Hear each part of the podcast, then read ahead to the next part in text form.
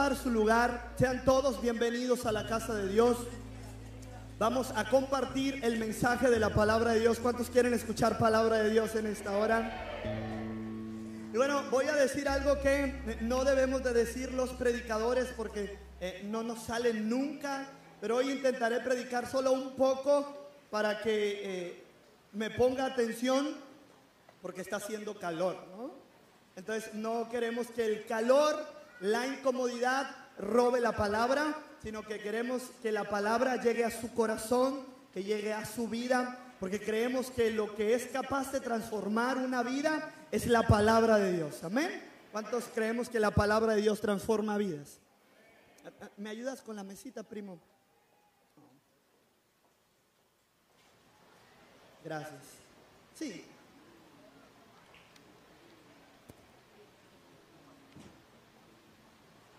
Hoy, hoy no tengo tantos apuntes, pero sí tenemos una palabra muy puntual de parte de Dios que entregar el día de hoy. Quiero empezar haciendo una, una pregunta. Si el día de hoy tú tuvieras que hacer una lista de tus problemas, ¿cuántos ocupan tamaño oficio, no? Pero si tú tuvieras que hacer una lista de tus problemas el día de hoy y tuvieras que enumerarla de el problema más urgente que tú tuvieras, ¿cuál sería el número uno de tu lista? Si tú tuvieras, si yo te pidiera en este momento, hagan una lista de sus problemas, ¿en cuál pondrías como el primer lugar de tus problemas? Pagarle a la Coppel o el, problema más ah, de cualquier índole, económico, de salud, de, lo que sea, ¿cuál sería el, el primer problema que, que pusieras? ¿Alguien ya se contestó eso? Es más, mira, voy a, a tratar de cambiarlo un poco. Si Dios en esta hora viniera aquí contigo y te dijera, quiero solucionar uno de tus problemas, ahorita lo voy a hacer, ¿cuál sería? O sea, la oferta está buenísima. Les gustaría que les ayudara. Quiero dar lectura al libro de Marcos, capítulo 2, verso que estaba en casa. E inmediatamente se juntaron muchos de manera que ya no cabían ni aún a la puerta. Y les predicaba la palabra. Acercarse a él a causa de la multitud, descubrieron el techo donde estaba y haciendo una abertura, bajaron el lecho en que yacía el paralítico. Al ver Jesús la fe de ellos, dijo al paralítico, Hijo, tus pecados te son perdonados. Estaban allí sentados algunos de los escribas los cuales cavilaban en sus corazones. ¿Por qué habla este así? Blasfemias, dice. ¿Quién puede perdonar pecados sino solo Dios? Y conociendo luego, y conociendo luego Jesús en su espíritu que cavilaban de esta manera dentro de sí mismo, les dijo, ¿por qué caviláis así en vuestros corazones? ¿Qué es más fácil? Decir al paralítico, tus pecados te son perdonados, decirle, algo le pasa aquí a mi celular. Queda solamente un ver bueno, debe estar allá. Tampoco está allá. Ah, es que a veces Siri me, me escucha por aquí y se pone extraña. Entonces él se levantó enseguida y tomando su lecho salió delante de todos, de manera que todos se asombraron y glorificaron a Dios, diciendo, nunca hemos visto tal cosa. Muy bien, es una historia muy fascinante es una historia ah, de mucha fe, de mucha inspiración. Eh, y les platico un poco el contexto. Jesús dice que volvió a Capernaum. Capernaum tal vez no, no fue, o no, no tal vez, no fue la ciudad donde Jesús nació, pero era una ciudad donde Jesús iba mucho. Una de las favoritas de Jesús, Capernaum. Y dice la palabra de Dios que volvió Jesús a Capernaum. Ahora, Jesús ya había hecho en Capernaum muchos milagros, ya había predicado, había hecho muchas maravillas. Entonces la gente cuando se enteró que ha habido a la casa, algunos historiadores sugieren que era la casa de Pedro en donde Jesús estaba. Dice que la palabra de Dios que la casa se llenó. Jesús predicando, la casa se llenó, ni aún en la puerta, la puerta estaba llena, por las ventanas, en los cuartos, estaba lleno. Jesús era súper famoso. Si Jesús estuviera en estos tiempos acá con nosotros, su Instagram, su Facebook, su Twitter estuviera a reventar con miles y millones de seguidores por todo el mundo. Porque ¿quién no quiere seguir a Jesús? ¿Quién no quiere escuchar palabras de Jesús? Todo mundo iba para escuchar y, la gente decía, nunca ha hablado hombre como este. Si Jesús viniera a firma de autógrafos en el Parque La Ribera, usted estuviera en pleno julio, agosto, al rayo del sol, esperando un autógrafo de Jesús, porque todo el mundo lo seguía, porque era súper en Capernaum. Cuando nosotros se nos viene a la mente paralítico, solemos contextualizarlo, solemos trasladarlo a nuestros tiempos. Y tal vez un paralítico ahorita en nuestro contexto no sufre mucho.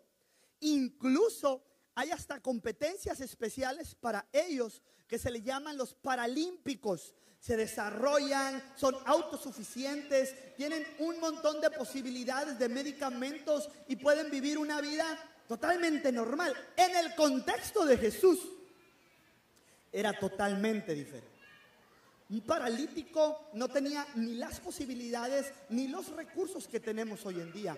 Hoy alguien que tiene problemas en sus pies va con un fisioterapia, va con un tal vez neurólogo para tratarlo. Hay hasta, hasta sillas eléctricas, hay muchas cosas. Hay, hay lugares especiales en, en Walmart para que se estacionen ahí. Eh, respeten los hermanos, por favor, ¿no? O sea, me motivan sus amenes, pero es bien importante respetar todo eso. Hace con mucha batalla, con sus, con sus brazos.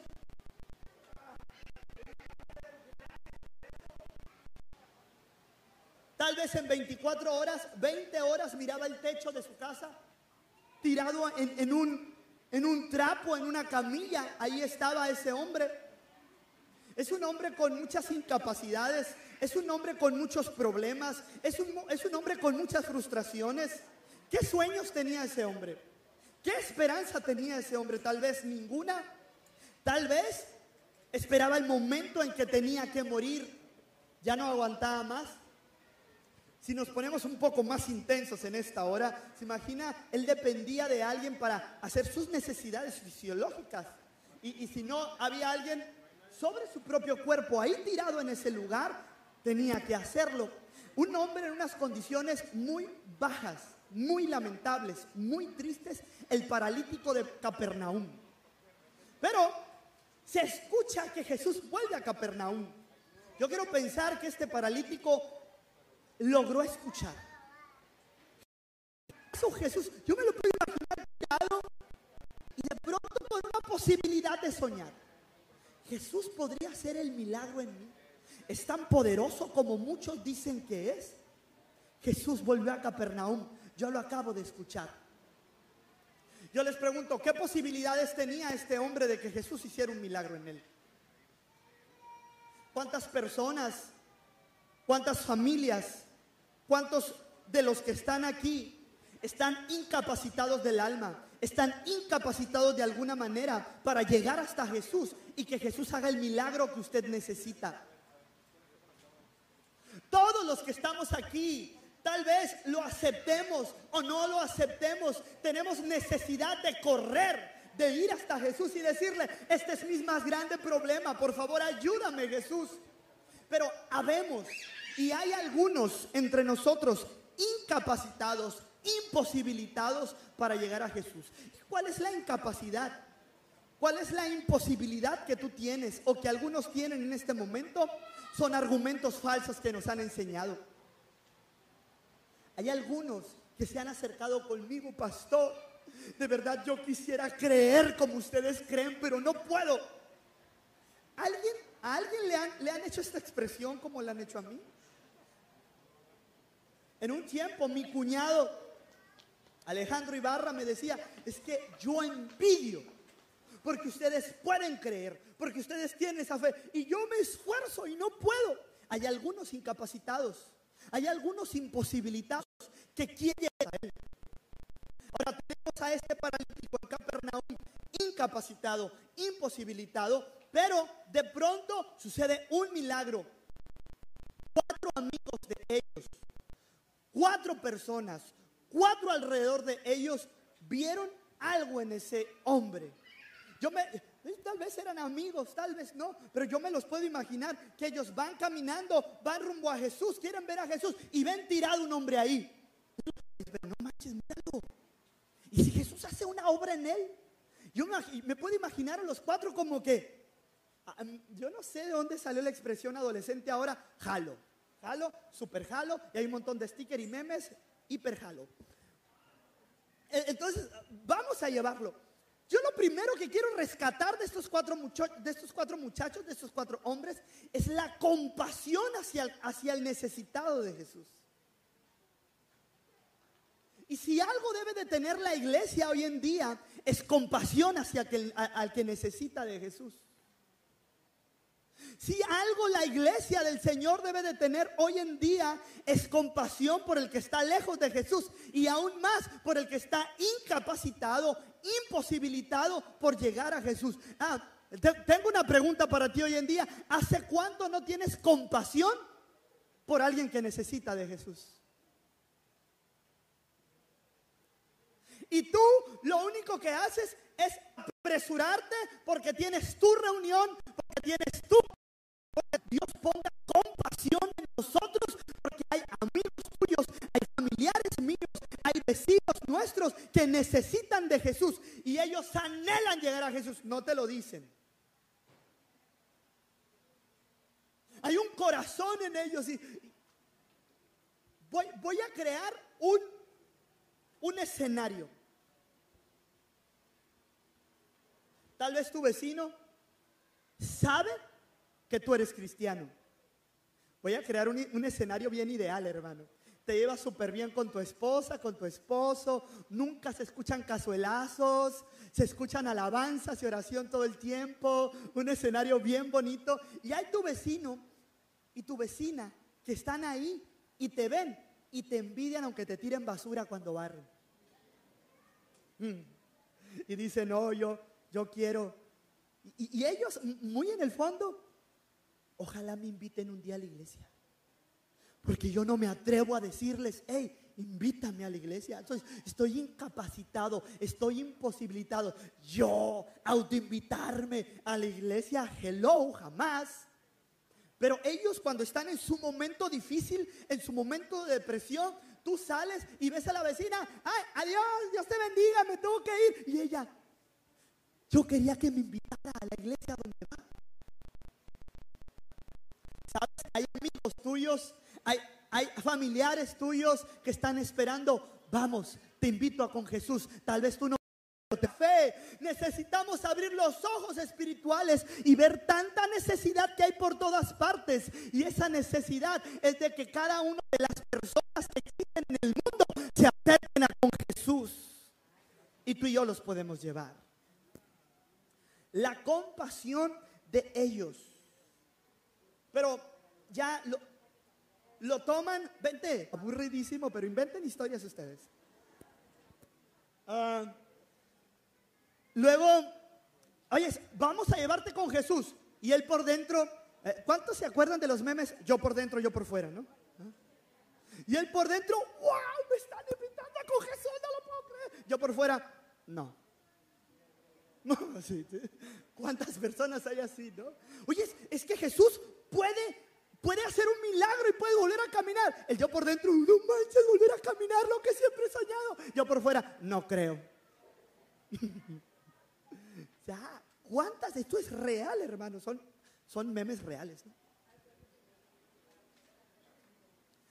De veras, nosotros, y ustedes se identifican con esto. Vamos, eh, hasta que lo convencieron.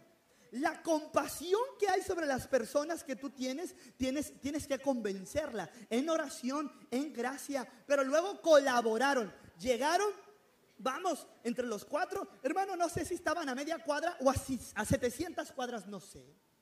Pero llegaron, llegaron con ese hombre paralítico de Capernaum, llegaron a la casa. ¿Y cuál era el problema que había en la casa? Estaba lleno.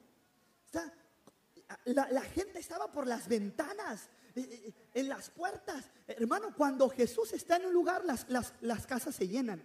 Yo oro porque esta casa se va a llenar en el nombre de Jesucristo, de tantas personas que anhelen escuchar la palabra de Dios, de tantas personas que anhelen recibir los milagros de Jesús. Y por las puertas, y se van a volver locos los los servidores y todo, porque faltan. Esto no va a funcionar, está todo lleno. ¿Cómo nos vamos a meter entre, las, entre la puerta a cinco, cuatro, con permiso, con permiso, allá va, a veces de modo un metro de la Ciudad de México, no, no se puede. Siempre cuando tú tengas que llevar a alguien a la presencia de Jesús, ten compasión, eh, no te canses, sé persistente, pero número, número tres, por favor, sé bien creativo a la hora de traer a la gente a Jesús. Eh, eh, es que ya lo invité y me dijo que no. Ay, pues cuánta creatividad la tuya. sé persistente, insiste. No, pues me dejó en visto. Y si él no quiere, allá él. Porque la salvación es... Y nos ponemos tan fariseos y religiosos y ponemos un bolón de cosas. Es neta, es real. Ese amigo te necesita. Ese amigo necesita que te pongas las pilas porque está en juego su eternidad.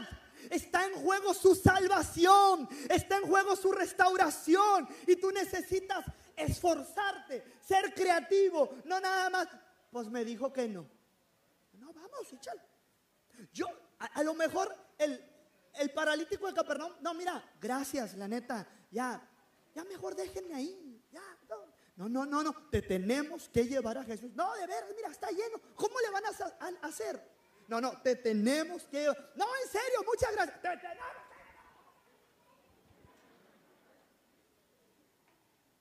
Oye, ¿y si lo subimos al techo? Así me quedo paralítico, qué, pena. No,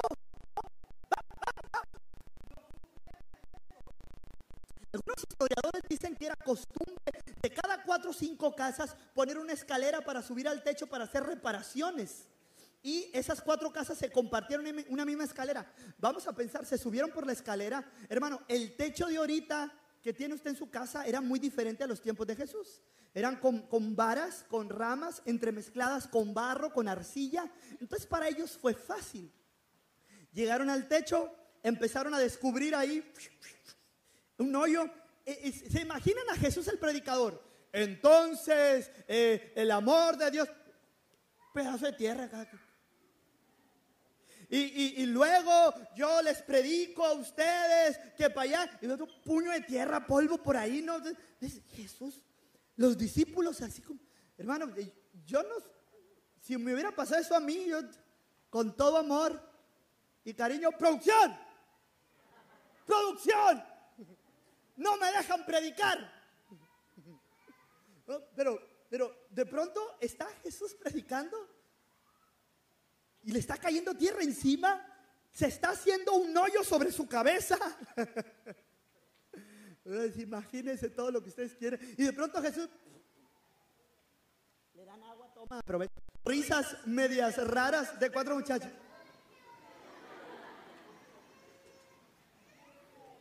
Espérate, y empiezan a bajar al paralítico y el paralítico, qué oso está lleno aquí. y llega. Hola. Y me encanta acá la declaración tan extraordinaria que hace, sujétate, que hace Jesús cuando bajan al paralítico. Dice la palabra de Dios, no hay conexión de internet, pero dice la palabra de Dios que en cuanto lo ve, lo ve. La primera declaración que Jesús hace sobre el paralítico, ¿cuál es? Tus pecados te son perdonados. Y yo me quiero imaginar a los cuatro muchachos allá arriba. Yo lo, yo lo traje para que le aliviara los pies, no para que perdone sus pecados. Y el paralítico, ah, yo quería que me sanaras de los pies. ¿Sabes? ¿Me, ayudan, por favor? Yo no sé qué es lo primero que pusiste tú en la lista de tu problema más grande. A lo mejor pusiste que no aguantas a tu marido. A lo mejor pusiste la gran deuda que tienes. A lo mejor pusiste eh, el, problema en tu trabajo. Pero hoy yo vengo a decirte algo en esta hora. Tu problema más grande es el pecado. Me encanta sus faltas de amenes ante eso.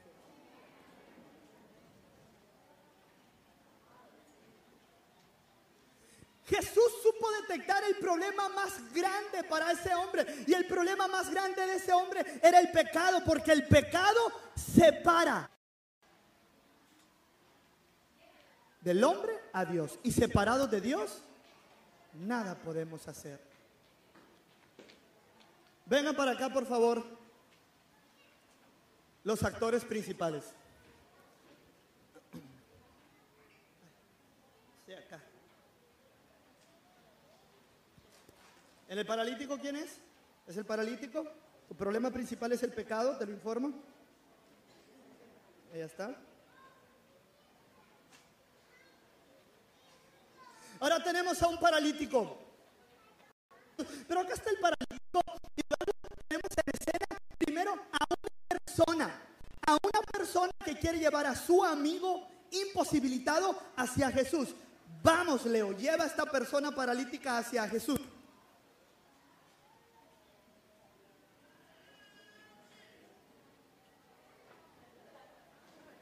Se apunta, pero no dispares. A ver, a ver, inténtalo por acá, porque me da pendiente de los hermanos. Ya, ya, que, que- no, que boinas negras ni nada. A ver, número dos. Ahora son dos personas que quieren llevar al paralítico hacia Jesús. Y Jesús allá está predicando, ¿no?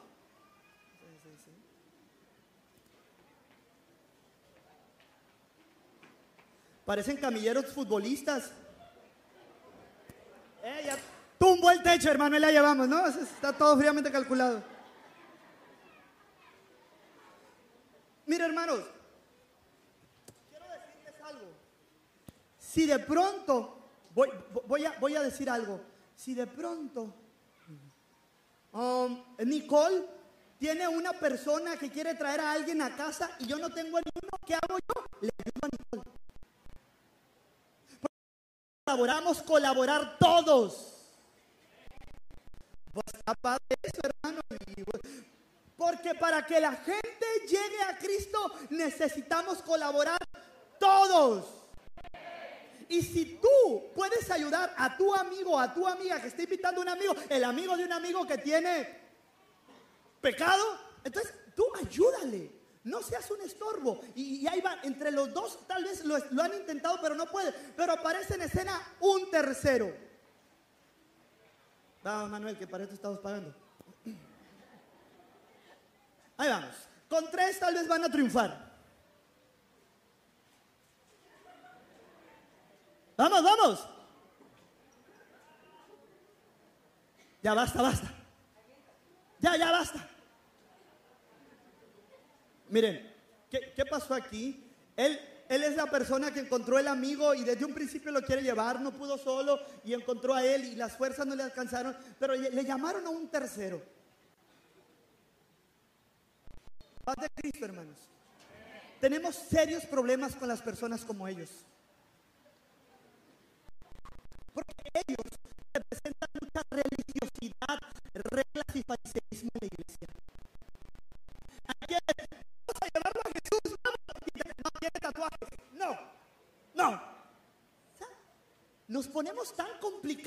iglesia y hay una minoría en las iglesias que pensamos de manera tan farisea, tan religiosa y toda la iglesia estamos haciendo un esfuerzo porque las personas lleguen a Jesús y estamos orando y estamos siendo creativos, pero hay uno que otro que se levanta entre vosotros. Ay, mira, trae el pelo pintado.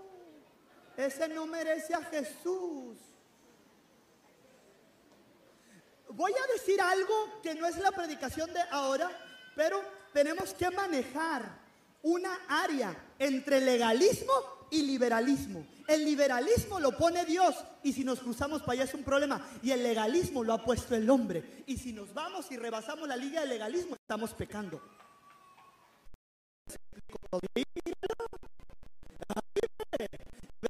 Está muy mal eso que hacen. A mí me parece una falta de respeto eso que están haciendo. Y Jesús está acá esperándolos. Y tú eres un tercero que lo está jalando. Yo no quiero. Con tus argumentos, con tus ideas, con tu legalismo. Se me hace que pise un callo por ahí. Pero lo llega un cuarto. Y luego se ponen de acuerdo entre ellos. Mira, necesita de Jesús.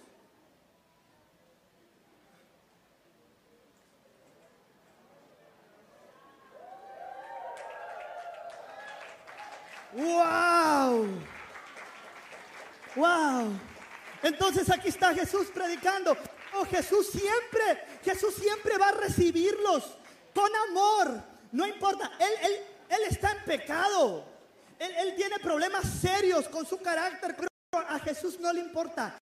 Lo primero te va a abrazar, te va a perdonar, va a restaurar y luego va a sanar tu, parálisis de los pies. Vamos, ayúdalo, sánalo, restáuralo, levántalo.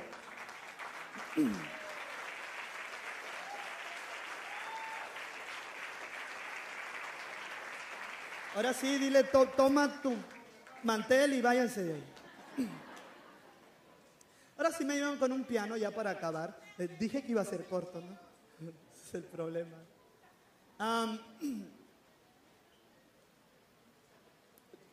Dios en esta hora quiere tratar con tu problema más grande, que es el pecado.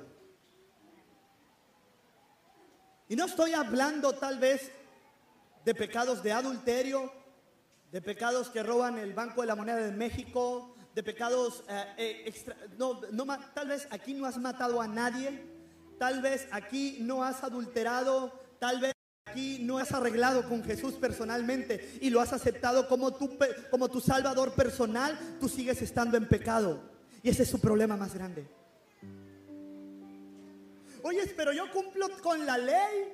Oye, pero yo ni me paso el semáforo en rojo. La otra vez el pastor sí se lo pasó y yo no, para que vean que yo soy mejor. Eh, yo acepté a Jesucristo como mi Salvador.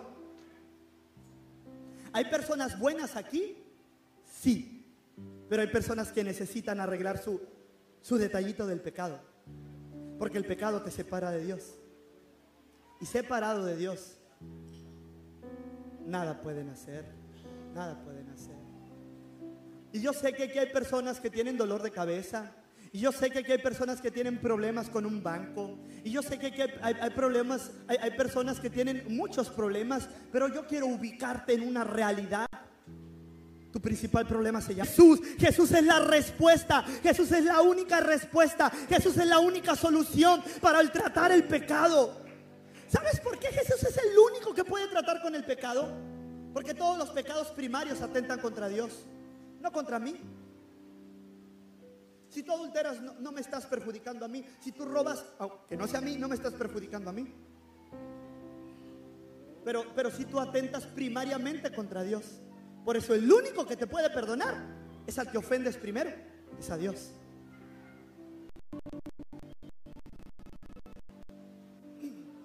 Y yo oro porque seamos esa iglesia que abra los ojos, que tenga compasión, que tenga fuerza, perseverancia, que tenga creatividad para llevar a cada amigo, a cada persona, a cada familiar hacia Jesús.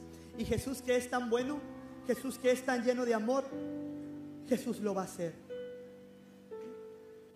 Ya se fue Jesús. Allá quédate, voy a contratar a otro. Vente, primo.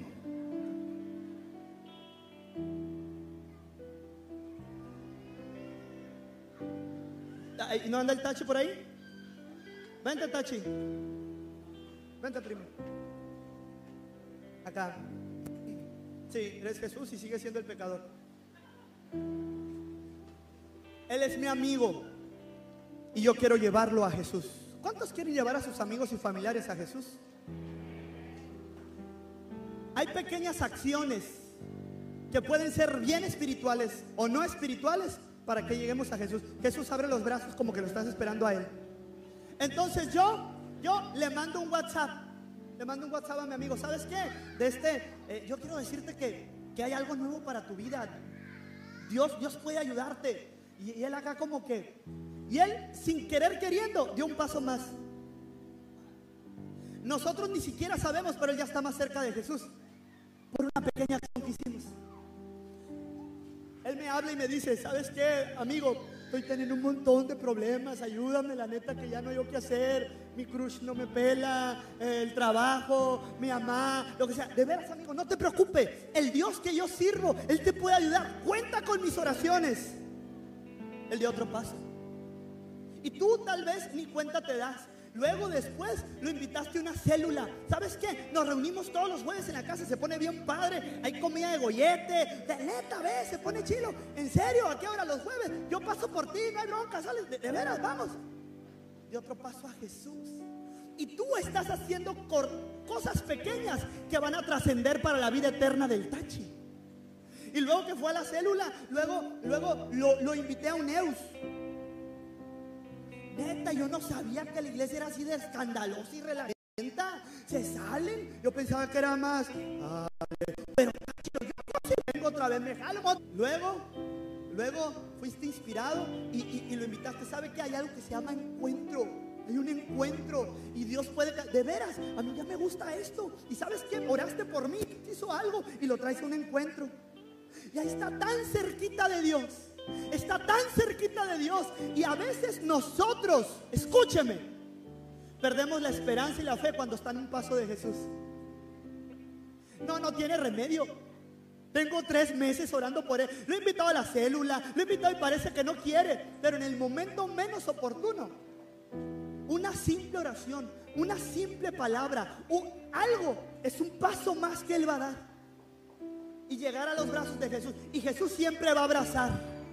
Jesús siempre va a abrazar al necesitado. Jesús siempre va a abrazar al que lo necesita. Jesús, Jesús siempre va a restaurar. Jesús siempre va a ayudar. Porque Dios es amor. Porque Jesús es verdad. Que Jesús siempre está dispuesto a abrazar al perdido, al que lo necesita. Ese es nuestro Dios. Un Dios que ama. Un Dios que abraza. Un Dios que restaura. Un Dios que ayuda.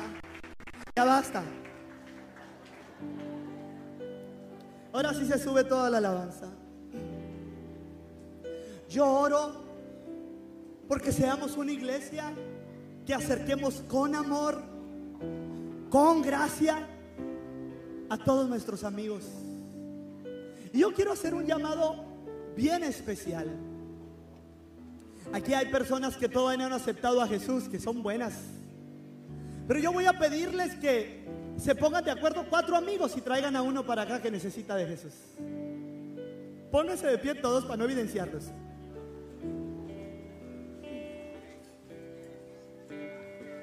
Váyanse poniendo de acuerdo. Nuestros corazones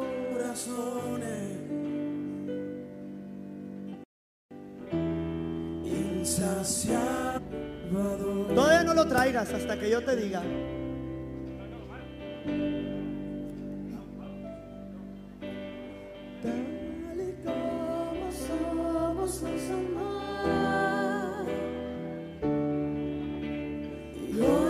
Nos acercamos sin temor.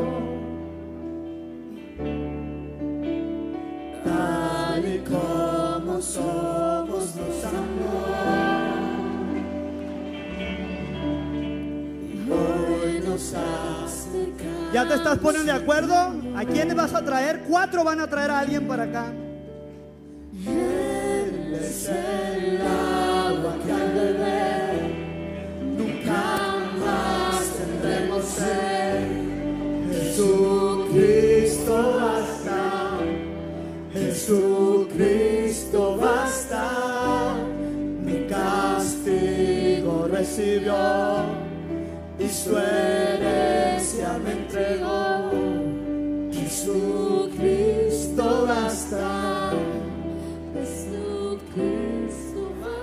Traigan a sus amigos. Traigan a sus amigos hasta acá.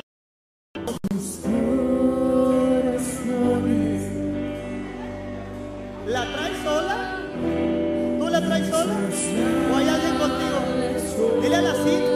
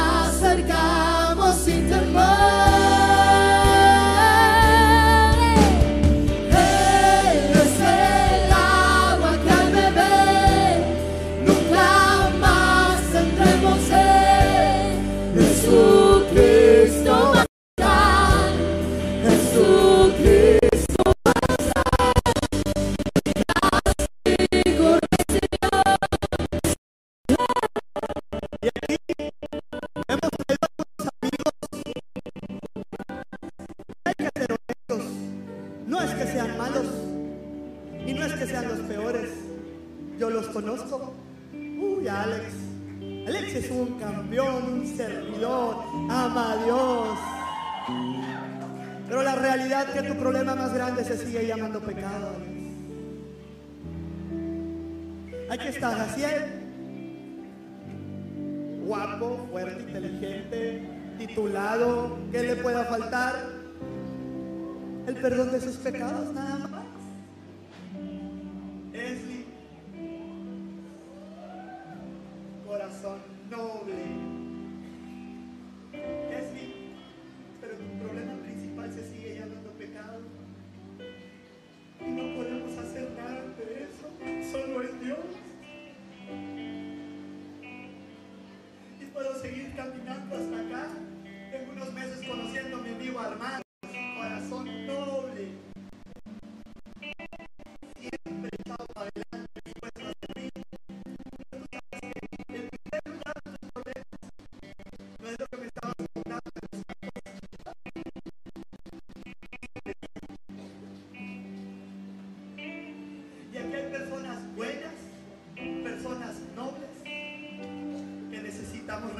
Con Dios. Y a un lado de ustedes hay personas como Isaac, Natanael, Gael, Ana, muchos de ustedes. Y no estamos aquí porque seamos mejor que ustedes.